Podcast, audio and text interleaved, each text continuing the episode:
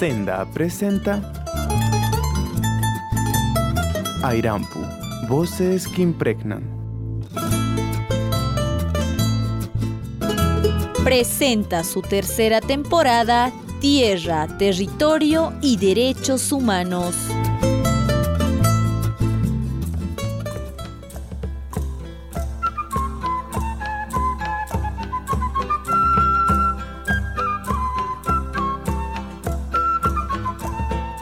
Imaynalla imaynalla, watismanta kaypi kutimuyguña kay podcast ayrampu nisqawan. Uhatunapayqa wawqimasis, waliqllachu manachu. Un gran saludo, iniciamos un nuevo episodio del podcast Airampo. Voces que impregnan de la tercera temporada que vamos ya mencionando que estamos enfocadas a tierra, territorio y derechos humanos. Es momento también de saludar a mi compañera. ¿Qué tal Brisa? ¿Cómo estás? Hola, hola, ¿qué tal Jairo? Pues todo bien. Así es, damos continuidad a nuestra tercera temporada con un episodio en el cual vamos a continuar hablando de la importancia de la GIOC. Pero para que nuestra audiencia pueda comprender, es importante hablar un poco de lo que vimos en el episodio anterior. Claro que sí, Brisa. Hablemos un poco de lo que vimos en nuestro episodio anterior, ya que estuvimos hablando con Sarela, quien nos habló de la importancia de la GIOC, de la justicia indígena originaria campesina. Y recordemos que en el episodio anterior hemos estado hablando sobre partes fundamentales de esta justicia indígena como los trabajos y avances que han logrado que son bastante favorables para las comunidades beneficiadas, ya que vela por los derechos de estos pueblos, basándose en sus leyes que estos mismos tienen. Así es, Jairo. La labor que tiene la GIOC es muy importante, pero para poder comprender de mejor manera y que nuestra audiencia también pueda comprender de qué estamos hablando en este episodio, nos enfocaremos en profundizar cuál es la labor que tienen las tierras bajas, donde además nos estará acompañando Omar junto a Sofía para hablarnos sobre este tema. Pero antes de adentrarnos en ello, vamos a escuchar al grupo musical Calamarca con la canción Agua y Dulce Amor.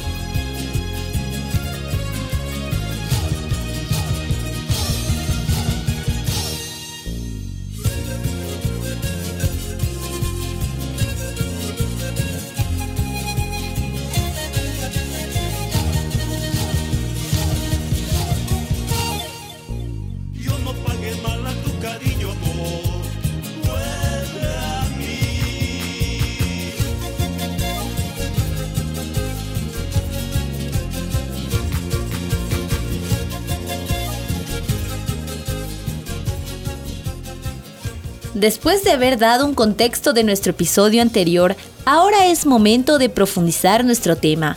Para ello, nos acompaña Omar junto a Sofía para brindarnos más información sobre el tema. Estamos hablando del, tema de justicia indígena original campesina. En ese sentido, ¿cómo se entiende la justicia indígena eh, originaria en los territorios del Timi Timi? Bueno, ambos territorios no manejan referentemente el tema de justicia indígena originaria campesina. Entonces, ya que existen ¿no? estas disputas en que quién es el originario, quién es el campesino, quién es el indígena, ¿no? Es algo latente que actualmente se sigue. Eh, y bien acá en todo lo que son tierras bajas se consideran más indígenas. Entonces en ese sentido se puede apostar por, por el concepto de justicia indígena, como es manejado en, otro, en otros países. Pero la, estos en ambos territorios no usan el término tampoco de justicia indígena, ya que eh, ambos territorios están compuestos por comunidades. El término que ellos utilizan y conocen y están empapados es el término de justicia comunitaria.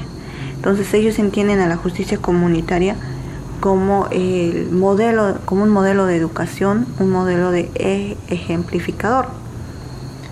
Y ellos siempre han apostado, bueno, las personas sabias a los que nosotros consideramos que son los mayores, siempre han dicho, ¿no? En el momento en que nosotros hemos dejado que la huasca se vaya de las comunidades, es donde hemos dejado que la justicia comunitaria muera, caiga. Actualmente nadie nos respeta, no nos respetan nuestros hijos, no nos respetan nuestros propios comunarios. Entonces ellos lo ven casi imposible volver a la justicia comunitaria como era antes, ¿no? En este término, educar y ejemplificar a las personas y no así castigarlas en un, para separarlos de la comunidad, ¿no? para que ellos estén enojados o resentidos, sino ellos se buscaba todo lo contrario en el concepto que ellos manejan. Eh, ¿En qué autoridades de la estructura orgánica recae esta administración de justicia comunitaria, como ellos lo llaman? Bueno, eh, cada comunidad tiene su cabildo indigenal. Entonces, eh, dependiendo al grado de conflicto, las primeras autoridades en enterarse y en impartir la justicia siempre va a ser el corregidor, que es la máxima autoridad de cada comunidad. Eh, ellos se organizan de distintas maneras, ¿no? Ellos tienen lo que es la reunión comunal, que es la instancia máxima de la comunidad para la toma de cualquier decisión. Está en, eh, esta reunión comunal está obviamente dirigida por el cabildo indigenal y por la base. Luego, eh, también dentro de, estos, de este cabildo indígena existen otras organizaciones, como es el ejemplo de las organizaciones de mujeres, las organizaciones de los chocolateros, que tienen diferentes funciones, ¿no? Ahora, si el conflicto llega a subir o a llegar a escalar, ¿no? Si no han podido resolverlo en el cabildo indígena, quien se encarga de impartir la justicia es su máxima autoridad del que es del territorio, ¿no? el presidente de la subcentral, ya sea del TIN o del TIMI, que él en conjunto con el secretario de Tierra y Territorio y la presidenta de la subcentral de mujeres son las encargadas de resolver cualquier conflicto que se dé, ya sea entre dos comunidades distintas, entre comunarios del mismo lugar, entre comunarios y ganaderos o terceros, ¿no? también eh, haciendo referencia al término de justicia indígena, ¿no? Eh, en tierras altas o en el occidente se caracterizan por tener esta cartera específica de secretario de justicia o alguien quien imparte justicia, ¿no? Pero en este caso no. O sea, si bien ustedes pueden hacer un conteo, nunca les he mencionado que hay una cartera en específica que resuelve un conflicto, sino resuelve el presidente de la subcentral el secretario de Tierra y Territorio, la presidenta de la Subcentral de Mujeres, los corregidores y las partes, ¿no? Eh, ¿Qué tipo de casos se están presentando en la justicia comunitaria de estos territorios y en qué espacios se está solucionando eh, estos conflictos? Bueno, ambos territorios, el TIN y el TIMI, tienen los mismos conflictos, ¿no? pero lo que a ellos, eh, bueno, al decir los mismos conflictos, me refiero a violencia familiar, asesinatos, robos, peleas, eh, violación, o sea, todos los conflictos que siempre se presentan, ¿no? Pero lo que ellos les caracteriza más es que de ellos siempre está el conflicto socioterritoriales, por eso que se está haciendo esta investigación de conflictos socioterritoriales. Esos conflictos socioterritoriales se caracterizan por ser conflictos por el territorio, ¿no? O no ni siquiera tanto por el territorio, sino por las comunidades.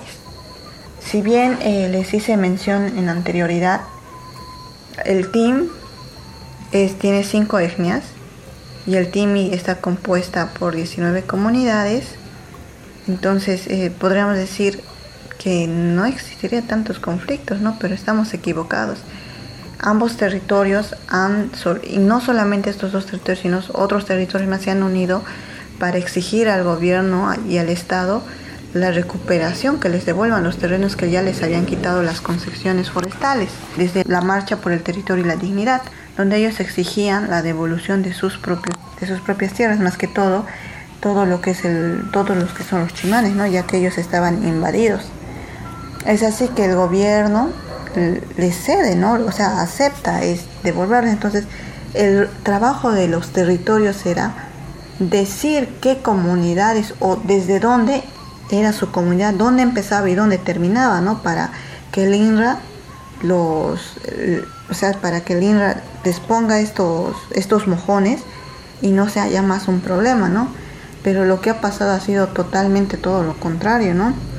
Si bien ellos han marchado, han exigido, y no solamente ha sido una marcha, han sido seis marchas para esto, eh, ha sido más un beneficio para los ganaderos, ¿no?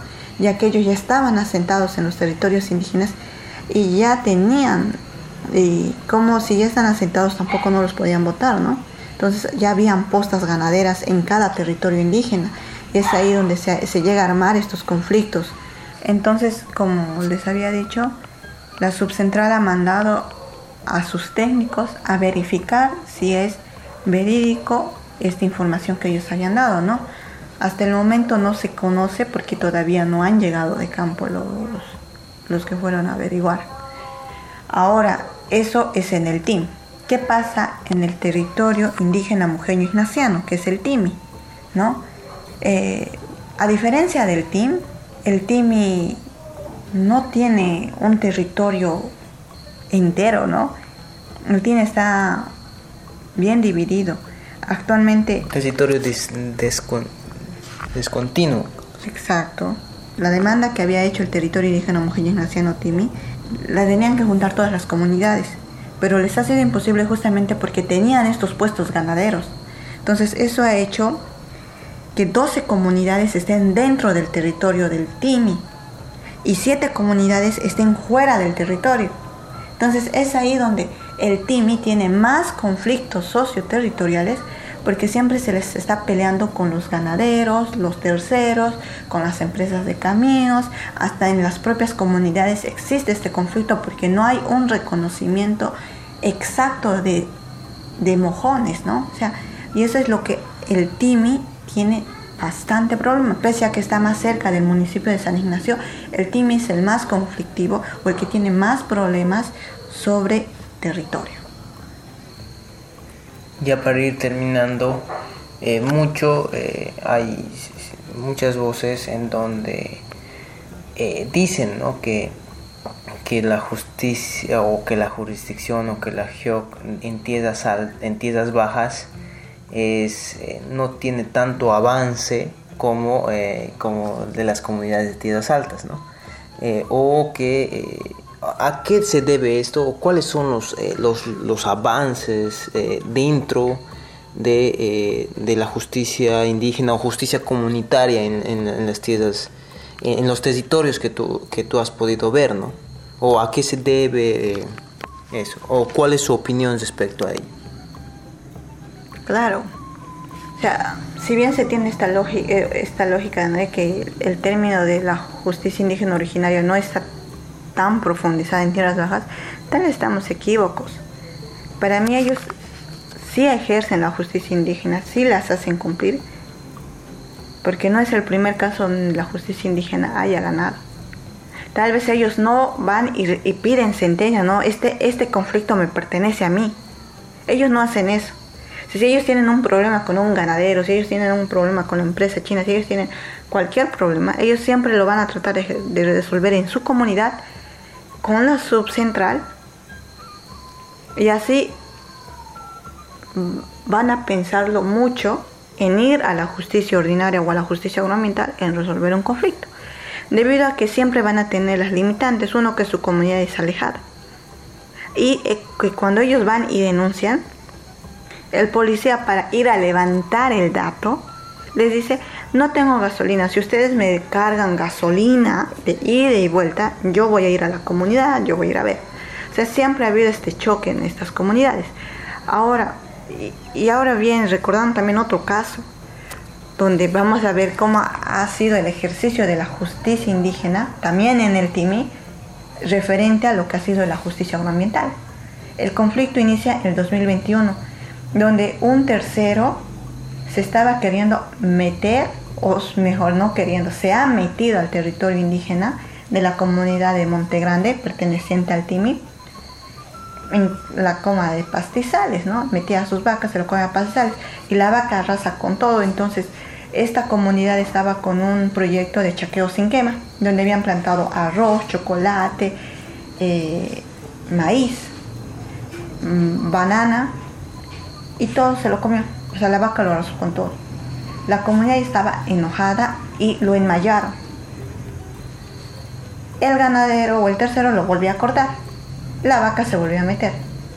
Lo volvió a cortar y se volvió a meter. Es así que junto con el asesor jurídico de las comunidades indígenas, que también es de la institución SIGIS, deciden poner esta, deciden ir a la justicia agroambiental a denunciar el caso y que sea la justicia agroambiental quien resuelva el conflicto, ya que se trataba de una limitante. Entonces, ahí también se ha visto la, cómo tarda la justicia agroambiental. Porque después de seis meses del incidente, de que se lo había comido todos los animales, todas las plantas, es donde recién el de la justicia agroambiental manda a un perito monitor en que verifique si existe el daño causado. Obviamente en seis meses cualquier planta se regenera, ¿no? Entonces la planta ya estaba regenerada y en la sentencia final del agroambiental sale en que el conflicto no avanza porque no se ha visto ninguna afectación a las plantas. Tras esta sentencia que llega a ganar el tercero, podríamos decirlo, es que el tercero vuelve a cortar el alambrado que la comunidad ya había puesto por tercera vez y su vaca se vuelve a meter. La comunidad hace una reunión comunal, invita al presidente y deciden por una última vez, o sea, una última vez, volver a cerrar el cerco, pero ahí sacan una resolución comunal, donde decían que si el tercero volvía a cortar el alambrado y su vaca volvía a entrar a la comunidad, ellos la iban a decomisar, la vaca, sus herramientas, todo lo que haya. Y se iba a ver cuánto daño han causado sus animales y según a eso ellos iban a cobrar en, en un ganado o en materiales. ¿Eh? Esa era la resolución final y vuelven a enmayar. ¿Qué pasa? Ni un día dura lo que ellos han cerrado de nuevo el cerco. Han puesto cuatro cercos en distintos meses. El, el tercero vuelve a cortar y la vaca se vuelve a entrar, pero no han podido eh, esa vez agarrar ninguna vaca. Entonces, ¿qué ha hecho la comunidad? Obviamente ellos, eh, si se lo agarraban una vaca, ellos sabían que, se los podía, que el tercero podía denunciarlos por por abigateo. Entonces la comunidad lo que decide es que en, una, en su acta dicen que ellos van a poner en marcha la resolución comunal 001 quebrado 2022, donde decía que ellos iban a hacer eso y para que la policía no se meta, para que el juzgado agroambiental no se meta, para que el juzgado de la justicia ordinaria no se meta, no se meta el SLIM, no se meta la Defensoría de la Niñez, no se mete en la fiscalía, ellos han ido a notificar a todos ellos diciendo que ellos van a hacer respetar la resolución que ellos han emitido. Incluso eso ya ha llegado hasta la alcaldía. Y se ha lanzado esta resolución dos días por radio. Entonces, al verse el ganadero, no sé si el ganadero al verse presionado porque ya todos sabían que él estaba metiendo a su ganado, no sé, o tal vez le han hecho entrar en razón de que si él, si le convenía perder su ganado o volver a cerrar nomás el cerco, él es que voluntariamente cierra el cerco y desde el momento que ha sido en julio el cierre del cerco por el propio ganadero, hasta la fecha ya no, ya no hay ningún problema con esta persona. Entonces queda entender este caso, ¿no? Para mí. Ellos han denunciado en la justicia ambiental pensando que ellos le iban a dar la respuesta y que la persona iba a ser apresada por tres años, que no les iba a molestar más. Pero la justicia ambiental por el retraso, la mora judicial que existe, es que no ha salido a favor del ganadero. Y cuando ellos han decidido hacer su justicia indígena, pero ellos lo conocen como justicia comunitaria, es donde se ha, o sea, esta resolución solamente les ha durado un mes, o sea, en un mes se han juntado, han tenido dos reuniones comunales y eso ha sido suficiente para que este conflicto termine. Existen conflictos de propios comunarios que se, lo, o sea, se quieren parcelar una TCO, quieren vender y reniegan de ser indígenas. Entonces tienen que luchar, o sea, la autoridad indígena o la misma comunidad tiene que luchar contra sus mismos comunarios, tiene que luchar contra los externos, tiene que luchar contra las empresas, tiene que luchar contra todos.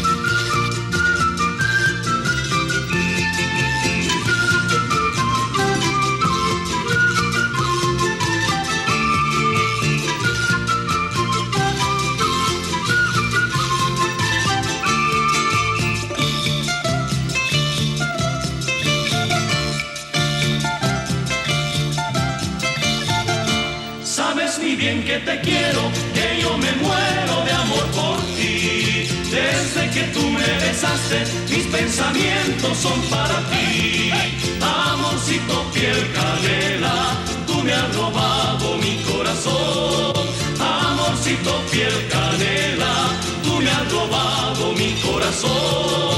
Amor entre mis pasiones, donde te encuentras quiero sentir tus besos que son de fuego. Si no regresas voy a morir. Amorcito piel canela coração.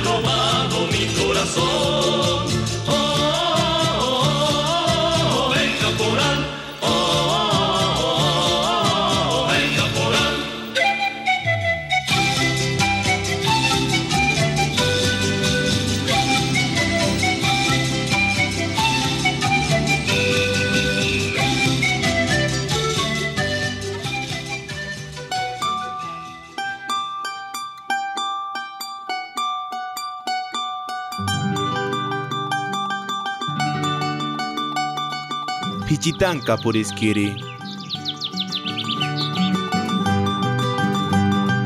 Y Mainaya Pichitanka, ¿qué nos cuentas? ¿De dónde vienes volando?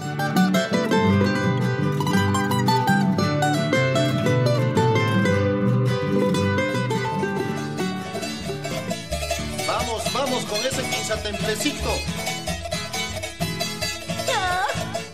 Pichitanka Hina Pawarispa pawarispa kankuna kama chayamuni. Kunantaq parlarisanchis ari justicia indígena originaria campesina nisqamanta. Ñara haqay q'oñi hallp'aspi hinallataq kay pata chiri hallp'aspi. Pueblos indígenas hinaqa justiciataqa paykuna kikin ch'uwanchanku justiciata ruwanku comunidad patapi imach ampayllapish rikhuriqtin chaymanta rikhurimun ari kay ley de deslinde jurisdiccional número 073 chaypega artículo 10 pinisan comunidadespi mana atinkuchu ch'uwanchayta sichus kanga violaciones, sichus kanga wañuchiykunas, asesinatos ninku chaykunasta mana atengachu ch'uanchayta nispa makisninta watarpan justicia indígena originaria campesinata. Hinapi runamasis, paykunaqa mana ahinallatachu qhawakunku. Arreglakunan tiyan chay artículo 10 kay ley de deslinde jurisdiccionalmanta ninku. Chaypaq propuestata ruwasqanku y chaytataq ñapis apaykusqankuña Cámara de Diputadosman chaypi ch'uanchakunanpaq chay artículo 10. Paykunaqa comunidad pega tukuy ima ch'ampay huch'uysitumanta hatunkama ch'uanchanku paykunaq kawsayninkuman hina normas comunales manjina usos costumbres manjina chaytaq kawsanallampuni tiyan may unaymanta unayman comunidad chaywan kallpachakonqa kunanqa uyarinachis compañero willariwanchis kay artículo 10 pi imastataq ch'uanchana kasan imastataq sumaqta allinyachina kasan. Chay tukuyta uyarina runamasi.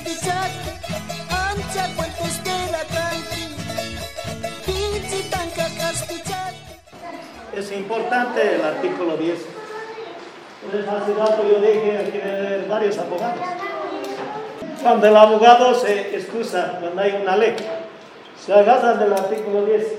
Sabemos que es eh, una demanda es decir, eh, ordinaria, una, una vale 2.000, 3.000. Siempre el indígena pierde cuando entramos a una justicia ordinaria. Por eso esto nosotros como CONAMAF hemos trabajado la modificación de la 073, específicamente el artículo 10. En Sucre han trabajado también con la hermana Salami, han presentado la propuesta, la modificación, pero sin propuesta del artículo 10. Esa ha sido el, el dificultad de ellos. Nosotros hemos presentado con propuesta el artículo 10. Yo quisiera esta parte posteriormente me ayuda a leer la, la propuesta del artículo 10, hermano. Cuando convoca a la nación Quillacas, la viceministra de Justicia Indígena, ustedes no pueden manejar pues eh, violaciones, crímenes, siguen con esa mentalidad, pero sin embargo, ¿qué dice el artículo eh, 179 tenemos la igualdad de jerarquías. ¿Qué es lo que se ha buscado?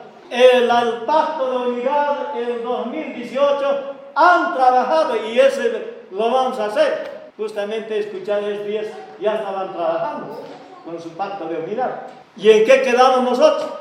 No hemos avanzado, si hay resoluciones constitucionales, hemos avanzado la, la parte de la justicia indígena nos favorece el convenio, la declaración de las Naciones Unidas, nos favorece, ahí están los derechos. Pero mientras en la constitución de Bolivia están nuestros derechos y está en la constitución de, de Ecuador y los demás países no están, se agarran al convenio y la declaración y eso se, se agarra. Aquí hay que tener bien claro Seguramente aquí ya saben, a, varios si, comunidades bajadas Potosí también este es el tema. Si quiere violar el derecho de nuestra justicia indígena, el gobierno. Y eso es lo que tiene la mentalidad. Potosí esa parte van a avanzar porque ahí tenían, pero así mismo han bajado ahí el viceministerio. ¿Alguna vez siquiera nos han explicado ellos sus técnicos así? Nada. Aquí están los hermanos que han ido a, la, a, la, pues, a la audiencia del, del, viceministro. Lindo sería, pues, nos explicar esta alcance tiene. No, simplemente, pues yo, yo me acuerdo cuando estaba iniciando mi autoridad originaria desde mi marca en 2010, decía para entonces la viceministra, la señora de Caracolle, decía, ya ha traído pues preparado, firme aquel acta, si no, no tienen pasaje. Así lo decía. Yo cuando estaba poco tiempo en Conamac, en 2013, cuando ha venido la señal, usted ha manejado así. Él echa la culpa en el Congreso, ha cambiado. ¿sí? Son sometidos, hermano. Y eso es lo, que hay que tener.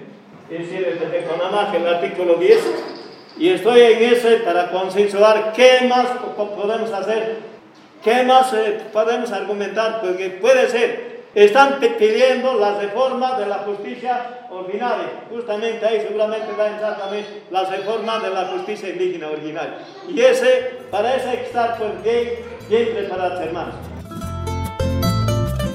el Centro de Comunicación y Desarrollo Andino Senda, acompañando las estrategias propias de manejo comunitario del territorio y sus recursos naturales, presentó la tercera temporada Tierra, Territorio y Derechos Humanos.